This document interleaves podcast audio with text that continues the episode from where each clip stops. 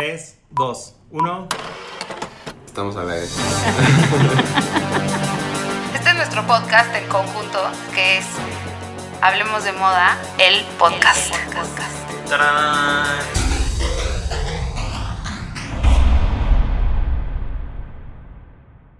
Hola, hoy es martes de Hablemos de Moda, el podcast. y Estoy con. Hola, yo soy Raúl Álvarez. Y Jordi Linares. Estamos hoy aquí para hablar de los underdogs en las series y la moda. Es que no les pasa que siempre quieren al que. Siempre se enamoran del personaje que nadie quiere o que es menos importante en la serie. Y no nada más del personaje, sino de sus looks y todo.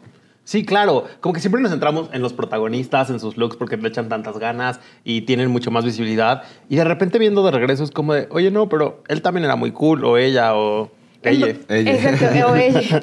En varios podcasts, Jordi ha hablado de Miranda de Sex and the City. Y sí, cierto. O sea, ya que Jordi me lo puso como enfrente y yo me puse. o sea, y luego vi Sex and the City, que me aburrí muchísimo de volver a ver la serie. Pero vi la película y creo que tienes toda la razón. Miranda era bien cool. El icono incomprendido completamente. Eh, todos se centraban en todas las demás. Y de hecho, sí leí por ahí eh, que cambia mucho el styling de Miranda de las primeras dos temporadas a las siguientes, porque para el público era demasiado. Era mucho asimilar a Miranda como tan tomboy, con esta energía tan masculina, eh, sus overoles. Yo me acuerdo muchísimo de los overoles de Miranda en la primera Eran temporada. En la padrísimos. primera o en la segunda, no me acuerdo cuál es. Creo que es la, la primera. Y tenía como, y se, como le hace Jordi, que se tira un tirante del overol y trae una tank top y la gorra de lado. O sea, era medio hasta como raperilla. Sí. Era medio Talía en, en Mariala del Barrio. Pero con el pelo peinado. Luego, también tenía... y en Nueva York. Hay un look de correr que me encanta de ella, que era con, una, con un cuello de tortuga abajo de una blusita y un bucket hat, que también era la época en la que el bucket se, pues no se veía bien. Y ahorita lo ves y es como, qué cool se ve Miranda. Sí. Eh, sí, definitivamente es como la, el- el- la, la heroína incomprendida de la, de, la, de la serie, o sea, en cuanto a estilo, ¿no? Porque además... No, la y so- forma de ser. Y bueno, tam- también, pero no me acuerdo tanto. Pero no nos vamos a meter en eso No nos ahorita. vamos a meter en No, eso nada más ahí voy a hacer un apunte. Todas eran, o sea, Samantha era como súper sexo oriented.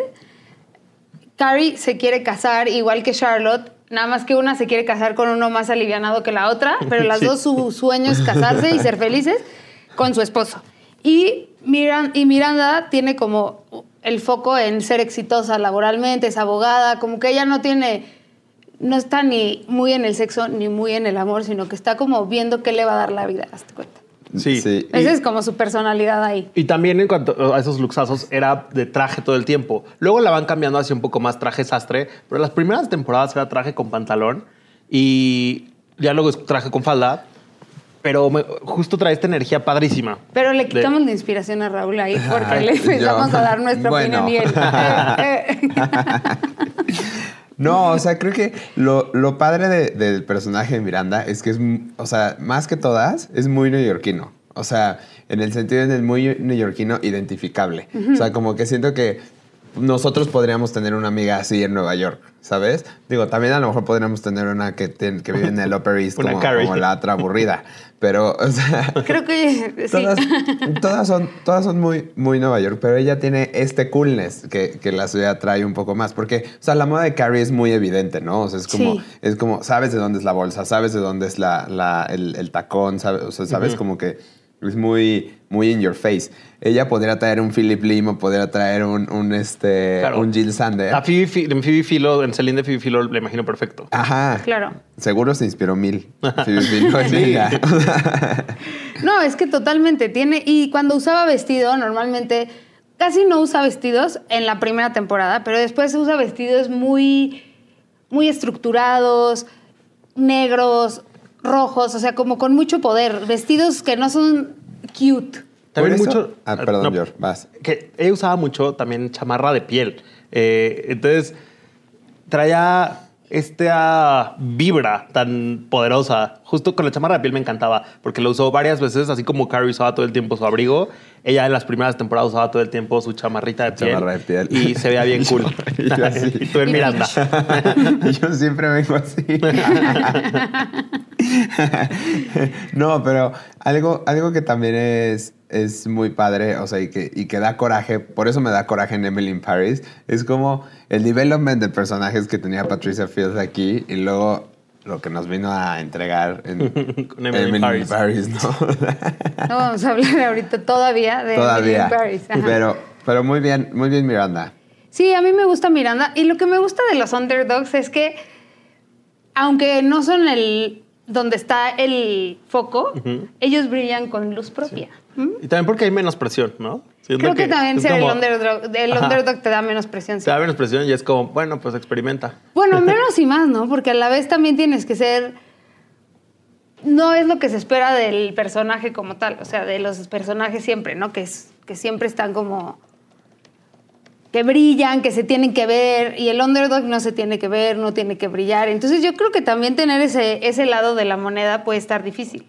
Conseguir un balance, sí. Pues es que sí, de, de ser coprotagonista a protagonista es como... o sea, o- Y Raúl no su- aceptó o el co. supporting, o supporting actor.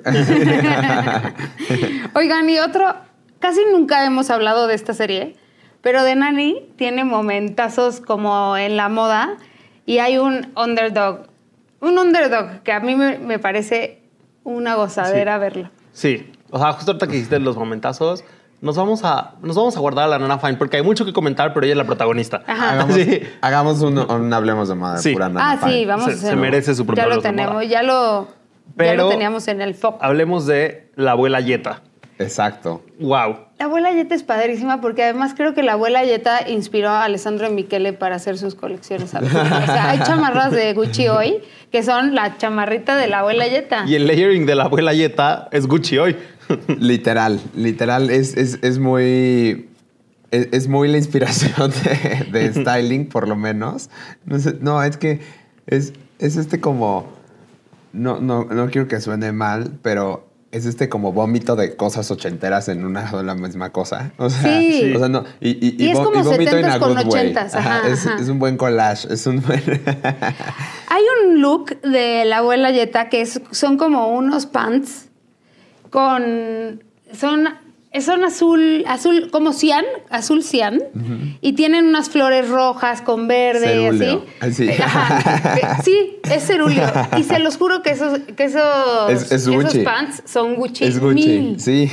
Es que aparte, lo cool que tiene la abuela Yeta es que eh, trae esta comodidad de adulto mayor. Ajá. Eh, es como que normalmente anda en pants y en sacos o chamarritas muy baggy, pero son chamarrazas. O sea, con mucha lentejuela, muchas aplicaciones, Es como la, estampados. la- la bomber jacket ah, ah, en esteroides, ¿no? O sea, este- Todo el tiempo trae bomber jackets. Todo es, es el bomber tiempo. jacket o, y, y lentejuela. Sí, completamente. Y dos elementos que también tiene mucho la abuela Yeta que se retomaron estos últimos años, la cangurera y, El y- layering y de la visera. Ah, y el layering de Y el layering perlas. ajá, y el layering de perlas también. O sea, bien podría ser el vestuarios del tour de Harry Styles de- de- del disco, del primer disco. 100%. así.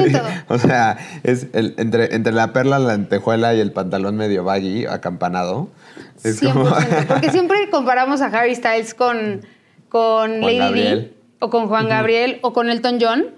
Nunca lo habíamos comparado con Jetta. ¿Y qué creen? Creo que sí le copia cosas. sí, seguro, seguro Harry Lambert se ha inspirado también en ella. Y bueno, o sea, no por nada es imagen de Gucci. Sí. ¿no? Y también existían eh, justo estas grandes piezas. Había mucho esnovismo de moda en, en The Nanny. Y la abuela Yeta usaba mucho Versace, usaba Moschino. Eh, sí, eran firmas relevantes las que se ponían. Y además hacía combinaciones, además de las firmas relevantes, hacía combinaciones como súper fashion forward.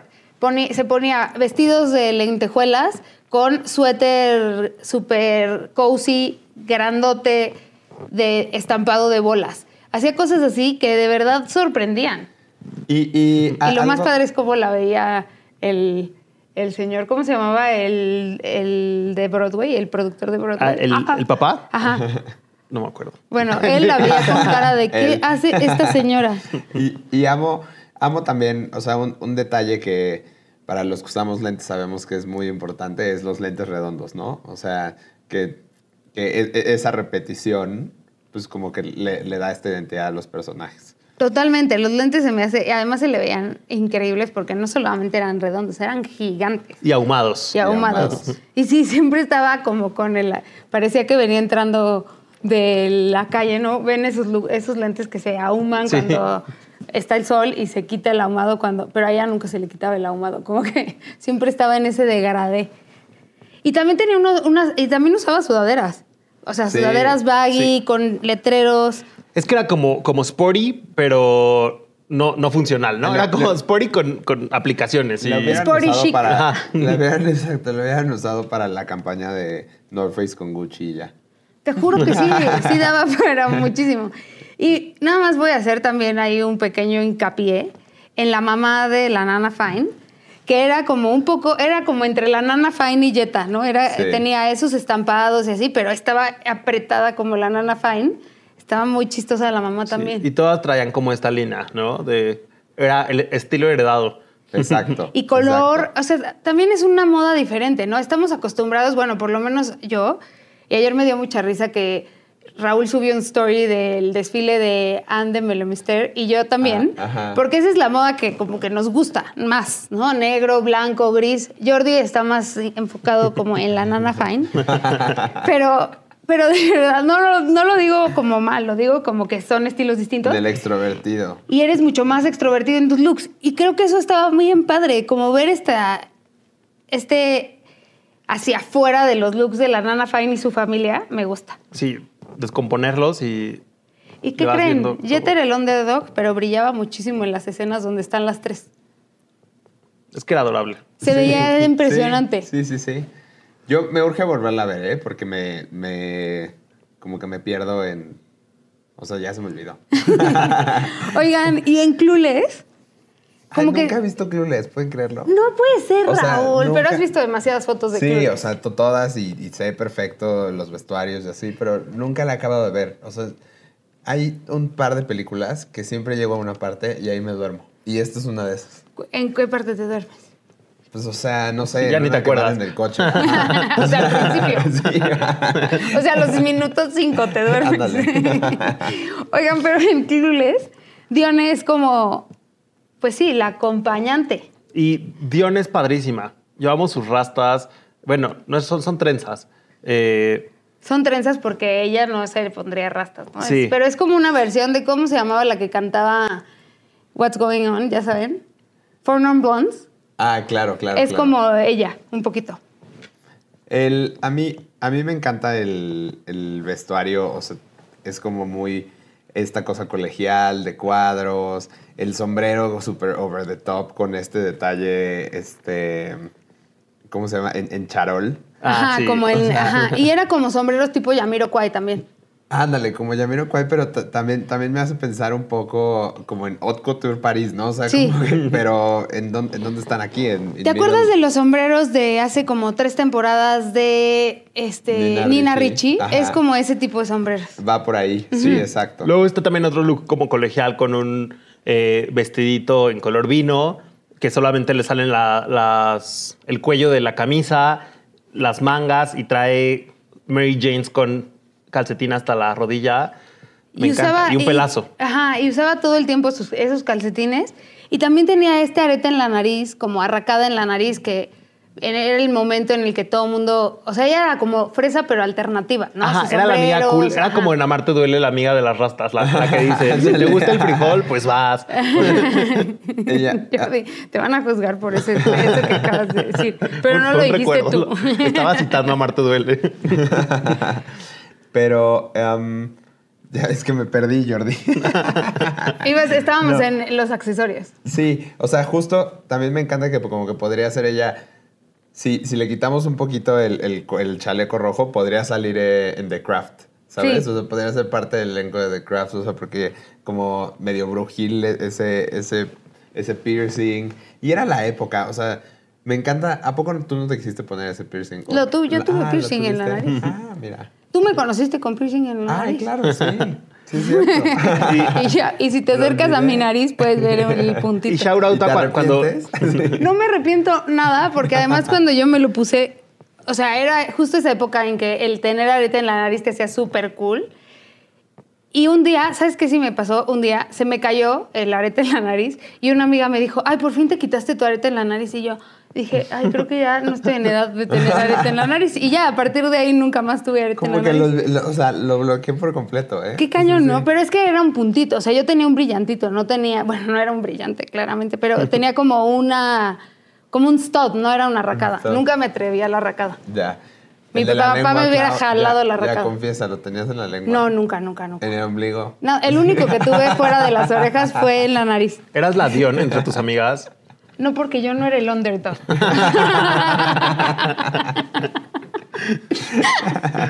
También tenía una cosa padre, Dione, que tenía, bueno, tú le dices Dione, yo le digo Dione, pero X.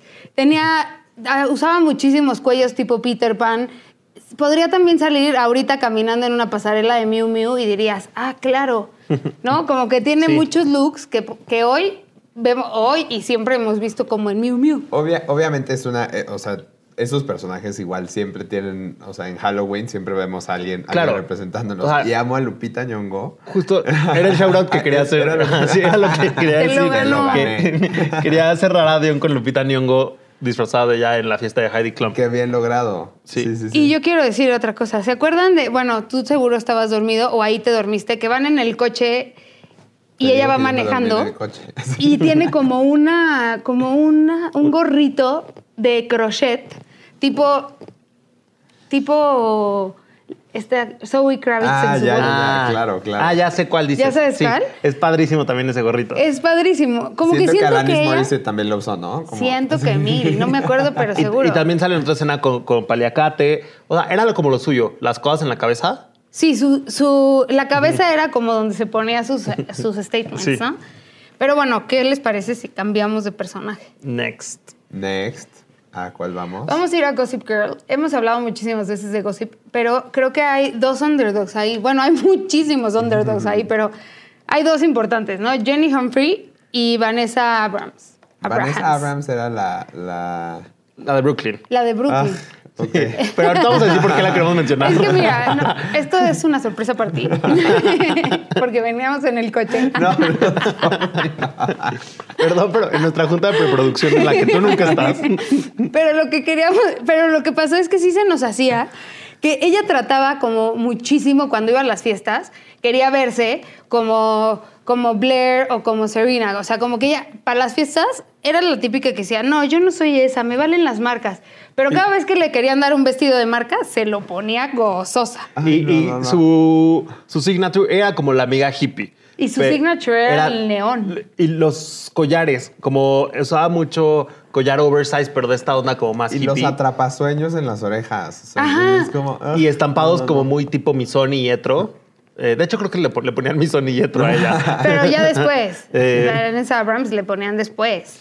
¿no? Al principio yo creo que se vestía de Urban Outfitters. Rapsodia. O de, ajá, Ajá, pero tenía sí, como muchos pero- looks tipo Urban Outfitters, ya sabes, el vestidito con las, con las botas, este, Dr. Martens, usaba atrapasueños todo el Ajá, tiempo tenía sí, y solo de un lado. Esta parte del No, et- no, no, el, no, ethnic, no. el ethnic chic. Ajá, ethnic chic y como bien dices, los accesorios la, representaban, ¿no? Siempre usaba aretes largos, largos, largos o collares grandes, grandes, grandes y el pelo cuando se lo alaceaba era un fail gigantesco. No, no, no, no, no. O sea, e- es que, o sea, a mí, ella me cayó, me cayó gorda. O sea, no, no nomás me caía gordo su personaje, me caía gordísimo el look también, todo el tiempo. O sea, sí, por, por eso, por eso les juro mi reacción fue.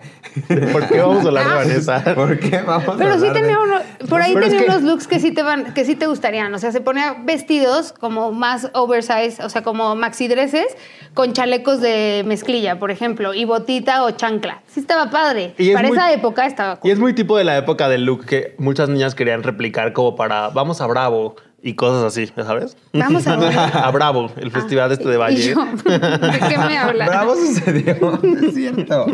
Era, sí, pero era como para ir a Baidora. Ajá, o Baidora. Era para ir a Coyoacán.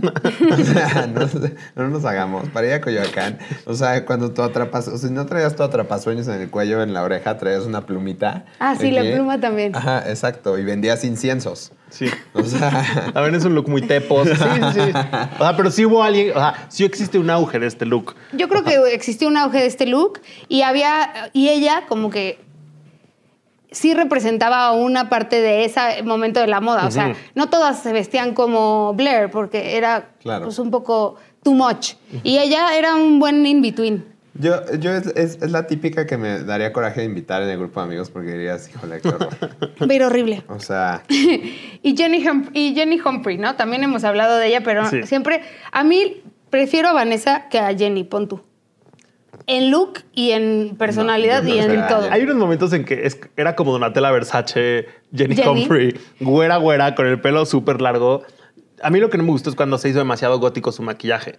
Cuando estaba todavía en ese punto in between, como de este, sí, este pelo platinado, pero todavía sin, sin ser tan dark, ahí me gustaba Jenny. A mí lo que me gustó de Jenny también tiene un poco lo que tiene de Underdog Miranda, que fue como de un look super tomboy Miranda a uno un poco más femenino. Y, Je- y Jenny fue de un look ultra preppy, ultra teto, a un look súper alternativo, mucho más dark y con muchos toques punk. O sea, como que ella escogía, era punk fre- eh, afresado.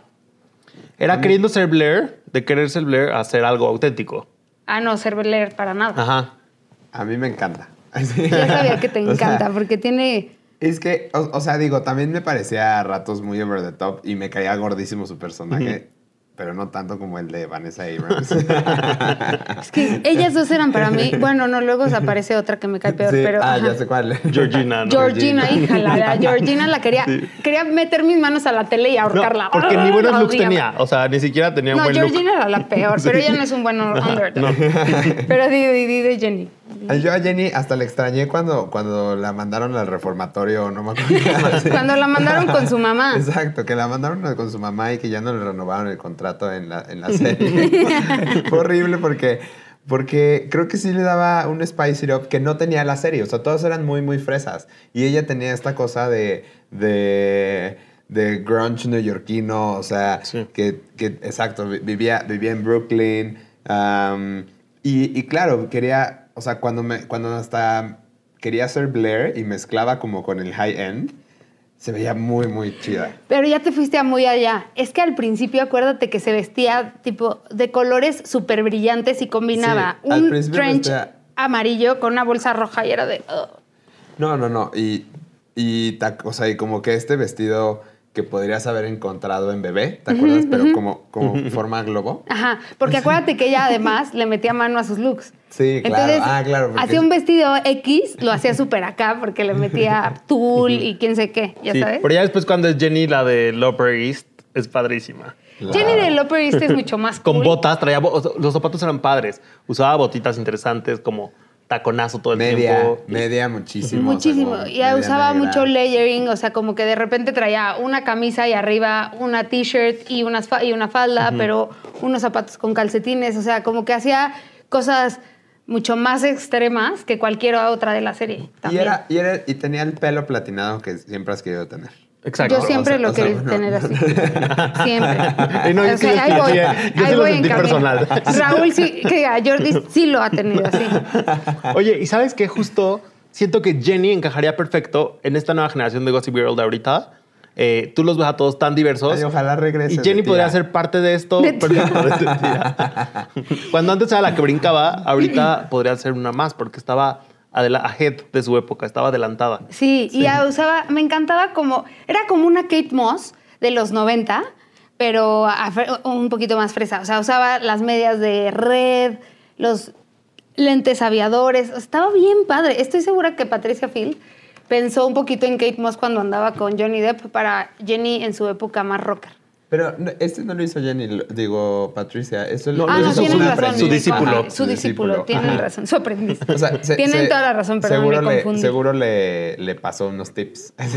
No, o seguro él Sí. se, se, se identificó con ese momento de... Y también tenía tantito, tantito de... ¿Cómo se llama esta, esta que no les cae tan bien? Taylor Swift. Ah, claro. tenía cositas total. muy de Taylor Híjole, Swift, me ¿verdad? de Te dio, te dio, Me dio cringe. cringe, ajá. Aunque en los, en los Grammys me la perdoné un poquito.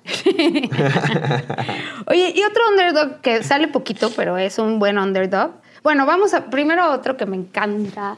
Rebeca en Elite. Ya sé, te encanta. Sí, la claro. amas, La La amo. amas. Es que siento que yo cuando era chica quería ser como Rebeca, ya sabes. Ya. Que no me importara, vestirme cool. A mí me cae muy bien que la quieras tanto. Ah, yo la quiero mucho también. Pero no sienten que sus looks están como en ese momento que estamos ahorita, que el, el reggaetón predomina. O sea, como este look, Claro, o sea, a mí me como encanta. mucho más over the top, con unas arracadotas, con. Yo o sea, la- tipo estos, le- estos, estos aretes de Chanel que dicen Chanel. Ajá. Es como ese look que todo el mundo quiere replicar. Exacto, pero, pero, pero llevado, pero llevado a la calle, ¿no? O sea, Ajá. es, es como, es como Jenny from the Block con, con accesorios de Georgina Treviño, Sí. con este, Y me un, encanta toque, que- un toque, perdón, un toque de Nayeli de Alba y, y, y street, o sea, Sí. calle, barrio. Y que llega a la escuela barrio. en unos mini shorts, camisa amarrada y abajo medias de red hasta la cintura. Es como, como de Gwen Stefani en sus videos. ¿verdad? Ajá, sí, justo. Me sentí identificado. Es como... Stephanie, sí. muy bien. Es súper buen Fue- Stefani, sí, sí, sí. Y también tiene como esta actitud Gwen Stefani, así que, le que en los videos veía hacia abajo a la cámara y movía su No manita. doubt, ajá. Pantalón Así. baggy, Exacto. total, y además sí. se me hace que es como. Por lo que me gusta mucho Rebeca es que arriesga con esos looks que ya que la gente, que las morras de hoy no quieren arriesgar. O sea, como quieres vestirte pegada, no sé qué, y ella se pone pantalones baggy, se pone un crop top, pero a unas medias que se ven. O sea, El cosas lentecito cool. chiquito y de color. Sí. Juro, y a mí me hubiera encantado tener esa, esa como personalidad para ponérmelo cuando estaba chica. Pero- bueno, no hubiera sido rarísima porque no se usaba, pero, Pero es lo que te iba a decir, o sea, no nos tocó... eh, o sea, no nos yo- tocaron Pero esos te ponías falda y pantalón, Yo, claro. Ya, yo eh, a, Sí, los, era de- a los de Si 12, eras 13, o sea, lanzada. Sí. Y digo, ¿cómo? O sea, yo, yo era un tetazo, güey. o sea, y realmente todos éramos unos tetazos. La moda no estaba ahí como para... O sea, solo pensábamos en Abercrombie y... y- Ya sé, y- no qué estaba oso, ahí. güey, qué Sí, oso. porque lo otro que había era Hot Topic o Que amaba. que eh, amaba también, pues me vestía como Sí. Emily, pero era o Hot Topic o o ay, o, Sash- o Shaza y Bershka y así como un poco que no es ni una ni otra, ¿no? Sí. Sí, Entonces sí, eras o super dark o super fresa. Claro. Y el in-between era rarísimo. Rarísimo. Y ella es un buen in-between.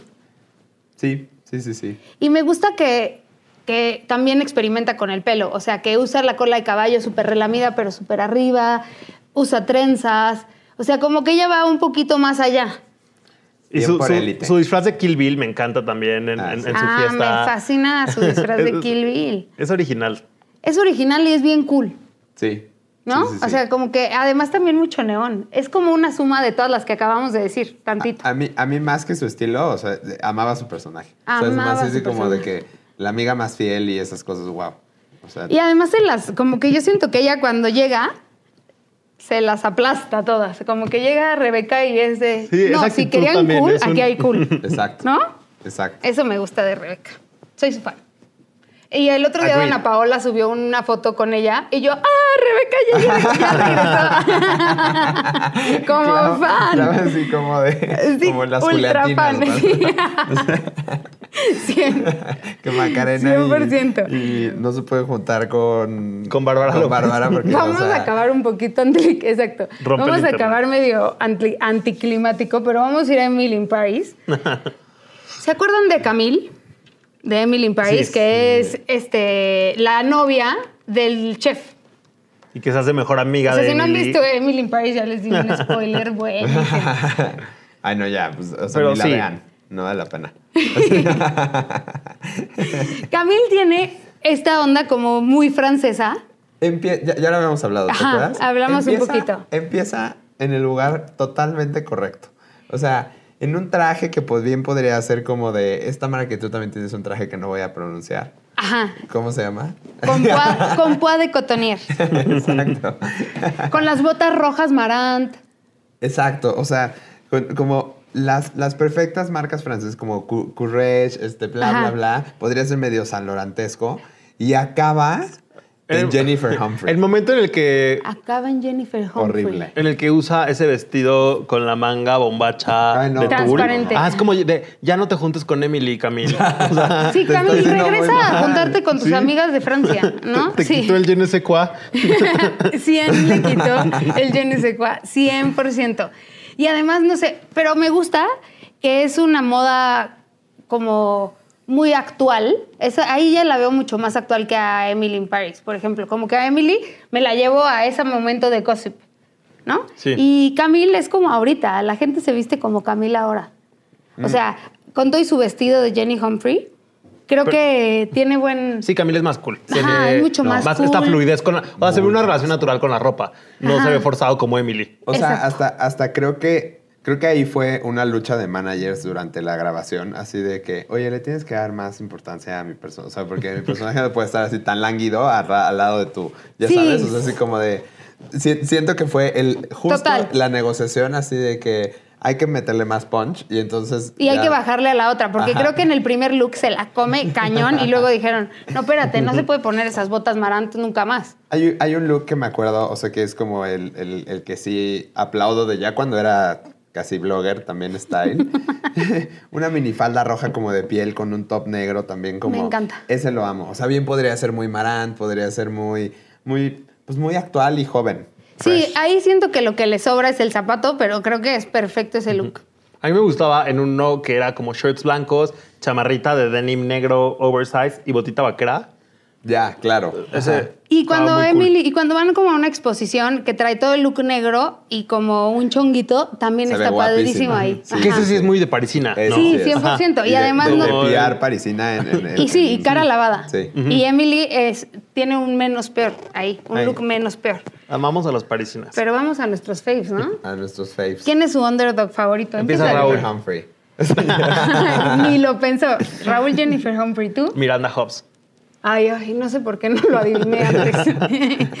Para mí, Ya, la Rebeca. abuela Yeta. Ah, la abuela Yeta. ¿Quién ibas a Sí. decir, Camila? Rebeca, creí que ah, ibas a no, decir Rebeca. es la abuela Yeta. que es como la abuela. Que es como, es Como Rebeca, Rebeca. O sea, la abuela Yeta es el principio de Rebeca. Esto fue Hablemos de Moda del podcast y nos escuchamos el próximo martes. Bye. Adiós.